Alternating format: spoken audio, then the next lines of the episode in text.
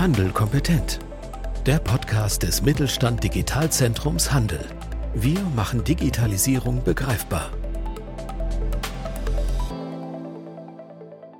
Hallo und herzlich willkommen bei dieser neuen Folge des Podcasts Handel kompetent des Mittelstand Digitalzentrums Handel. Mein Name ist Susanne Dierl und heute darf ich mich mit meiner Kollegin Sarah Großkopf besprechen.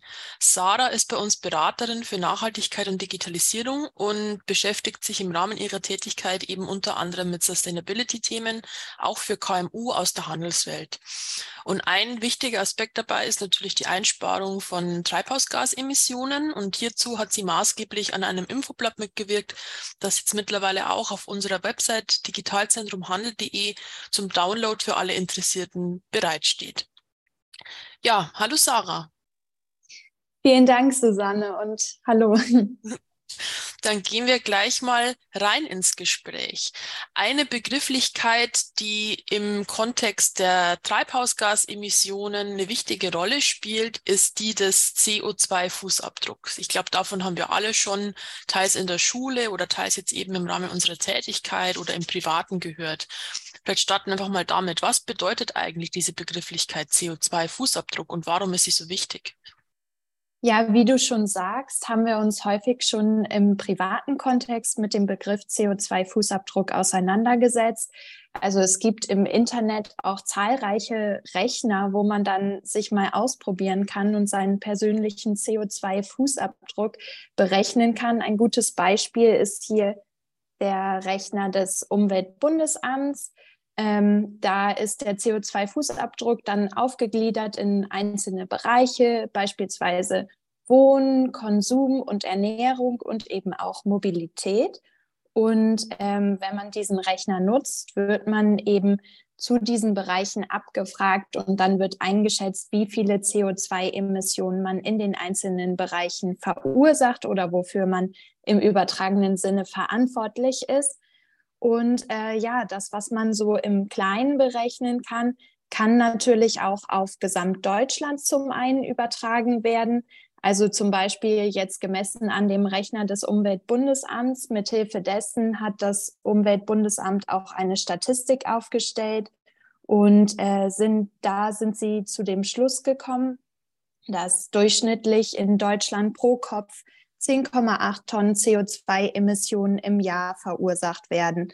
Relativ deutlich zeigt sich da auch, dass Konsum und Ernährung mit knapp 50 Prozent, ähm, genauer gesagt 47 Prozent, verantwortlich sind für einen wirklich großen Bereich. Und natürlich in diesem Bereich ist der Handel nicht unausschlaggebend. Da wäre jetzt eben die nächste Frage gleich, inwiefern lässt sich jetzt dieses Konzept auf die Handelswelt oder auf Unternehmen im Allgemeinen übertragen? Kann man das so einfach machen oder muss man da was im Hinterkopf behalten? Ja, also bei Handelsunternehmen wird der CO2-Fußabdruck auch berechnet. Natürlich haben wir da andere Bereiche als jetzt Konsum, Ernährung, Leben und Mobilität. Und ähm, da gibt es äh, eine relativ große Unterscheidung. Zum einen haben wir den unternehmensbezogenen CO2-Fußabdruck. Im Englischen hört man da von dem Corporate Carbon Footprint. Deswegen wird das auch oft mit der äh, Abkürzung CCF abgekürzt. Und andererseits haben wir den produktbezogenen, den Product Carbon Footprint, abgekürzt mit PCF.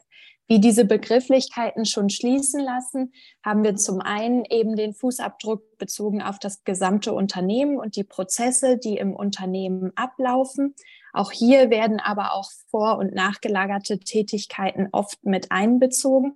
Und im produktbezogenen CO2-Fußabdruck beziehen wir uns auf den gesamten Produktlebenszyklus eines Produktes, also von der Rohstoffgewinnung bis zur Nutzung durch den Endkunden und schlussendlichen Entsorgung und eben den Emissionen, die dadurch verursacht werden, die dadurch entstehen.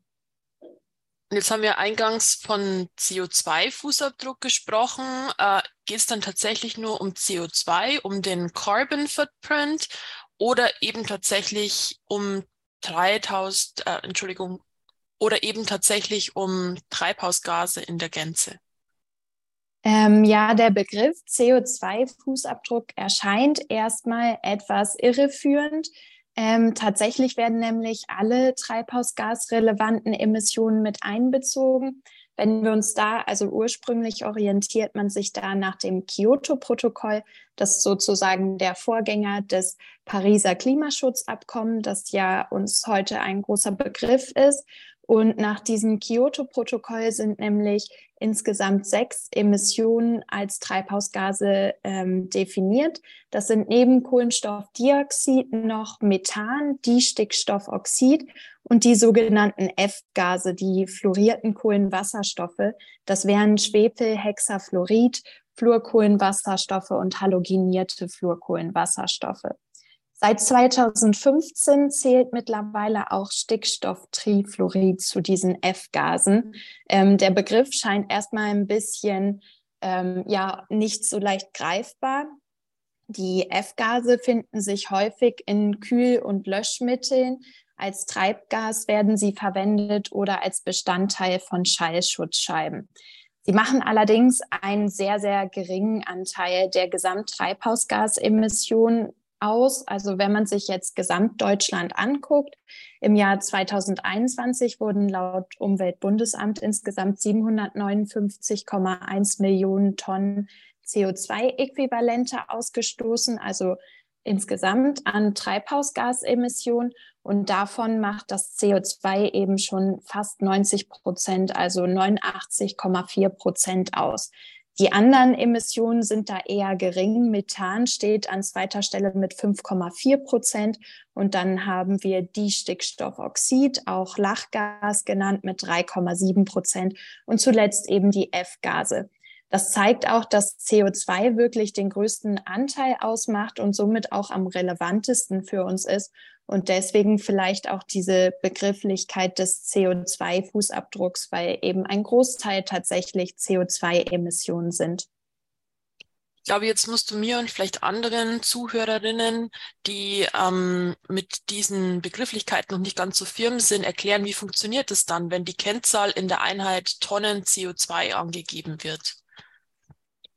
Ja, das ist tatsächlich nicht ganz so einfach, weil dadurch, dass wir verschiedene Emissionen haben, aber diese Kennzahl ja durch ihre Eindimensionalität, also dass wir diese einzelne Zahl haben und eben in Tonnen CO2 ähm, das angeben können, einen so, so großen Vorteil hat, ähm, müssen die einzelnen Emissionen entsprechend ihrer Wirkung auf ähm, den Treibhausgaseffekt einberechnet werden. Man nennt das das sogenannte Treibhausgaspotenzial, im Englischen auch Global Warming Potential. Und dieses ist abhängig davon, wie lange die einzelnen Emissionen in der Atmosphäre überleben, also ihrer Verweildauer in der Atmosphäre. Beispielsweise ist die bei CO2 wirklich sehr, sehr lang, also bis die Emissionen komplett abgebaut werden, dauert das mehrere hunderttausend Jahre. Bei Methan ist sie dagegen relativ kurz, also nach 12,4 Jahren ist das tatsächlich schon vollständig abgebaut. Ein weiterer Faktor, der in dieses Treibhausgaspotenzial mit einspielt, ist das Absorptionsver Absorptionsverhalten. So. Mhm. Ähm, und zwar ist das so, dass der Treibhausgaseffekt ja dadurch entsteht, dass die Emissionen die Wärmestrahlung von der Erde wieder zurück auf die Erde reflektieren. Ähm, und dieses Absorptionsverhalten besagt eben, wie stark die einzelnen Emissionsgruppen die Wärmestrahlung absorbieren oder eben reflektieren. Und je nachdem, wie sich ähm, beispielsweise CO2 in diesem Aspekt verhält, haben sie eine stärkere oder schwäch schwächere Wirkung auf den Treibhausgaseffekt. Und schlussendlich noch ein Faktor ist die Konzentration der Emissionen in der Atmosphäre. Denn je nachdem, wie hoch die Konzentration an, ähm, an den einzelnen Emissionen bereits in der Atmosphäre ist, ist der Effekt auf den Treibhausgaseffekt auch unterschiedlich. Also in Abhängigkeit davon, wie hoch die Konzentration der einzelnen Emissionen bereits in der Atmosphäre ist, hat es eine unterschiedliche Wirkung, wenn zusätzliche Emissionen dazukommen. Also ist die Konzentration bereits sehr, sehr hoch in der Atmosphäre, wirken zusätzliche Emissionen anders, als wenn die Konzentration bisher nur sehr niedrig ist. So, und insgesamt diese drei Faktoren, also Lebenszeit in der Atmosphäre, Absorptionsverhalten und bereits vorhandene Konzentration in der Atmosphäre, definieren das Treibhausgaspotenzial eines ähm, einer Emission. Und dementsprechend wird es dann in den CO2-Fußabdruck mit einberechnet. Das heißt, ähm, bei ähm, CO2-Bilanzierung gehen wir von einem Zeithorizont von 100 Jahren aus. Methan wird hier gleichgesetzt mit, also eine Tonne Methan wird gleichgesetzt mit 25 Tonnen CO2. Das heißt, Methan wird mit dem Faktor 25 in den CO2-Fußabdruck mit einberechnet. Bei F-Gasen reicht dieser Faktor zwischen 100 und sogar 23.000 je nachdem, welches spezifische F-Gas betrachtet wird. Und dementsprechend können dann diese Emissionen, die eben kein CO2 sind, schlussendlich als Tonnen CO2-Äquivalente angegeben werden und so in den Fußabdruck mit einberechnet werden. Ja, das wird natürlich jetzt sehr ausführlich. Ähm, jetzt vorne ab schon mal der Hinweis, wenn Sie ähm, dazu nochmal einen Überblick brauchen, dann können Sie sich das eben gerne auch in dem besagten Infoblatt auf unserer Webseite nochmal zu Gemüte führen. Da ist es auch nochmal in seiner Ausführlichkeit genau beschrieben. Jetzt aber nochmal ganz konkret die Frage, wie wird denn jetzt dieser CO2-Fußabdruck berechnet?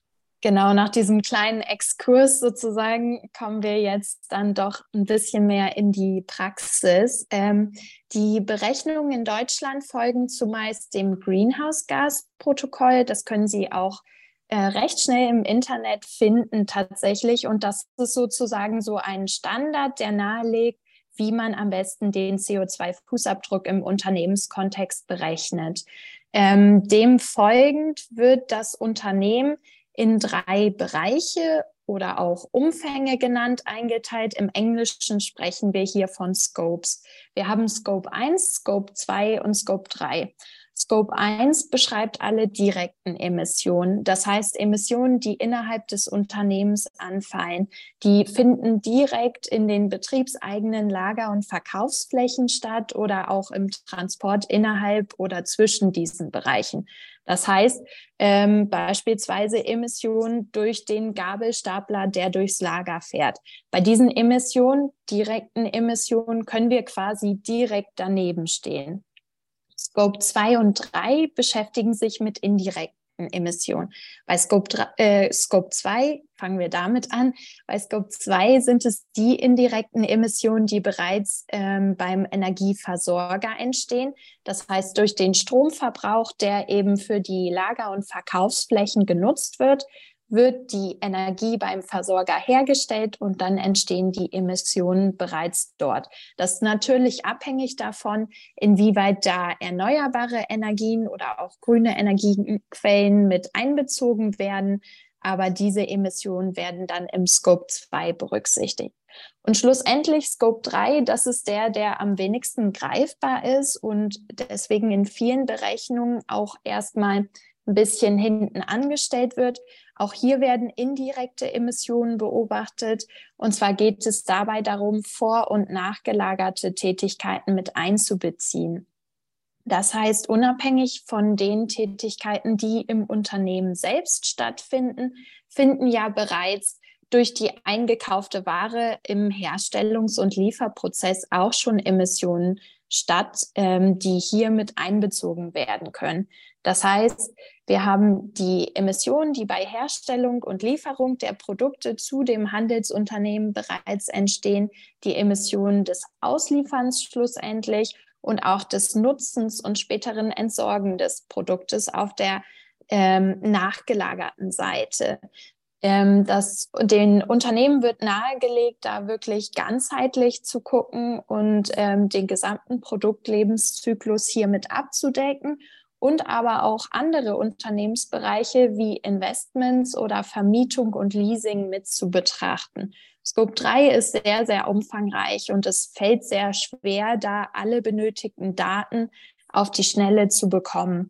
Deswegen ähm, würde ich Ihnen nahelegen, sich nach und nach damit zu beschäftigen und zu versuchen, so viel wie möglich abzudecken. Also es ist doch relativ umfangreich, wenn man das Ganze dann auch wirklich aussagekräftig formulieren möchte.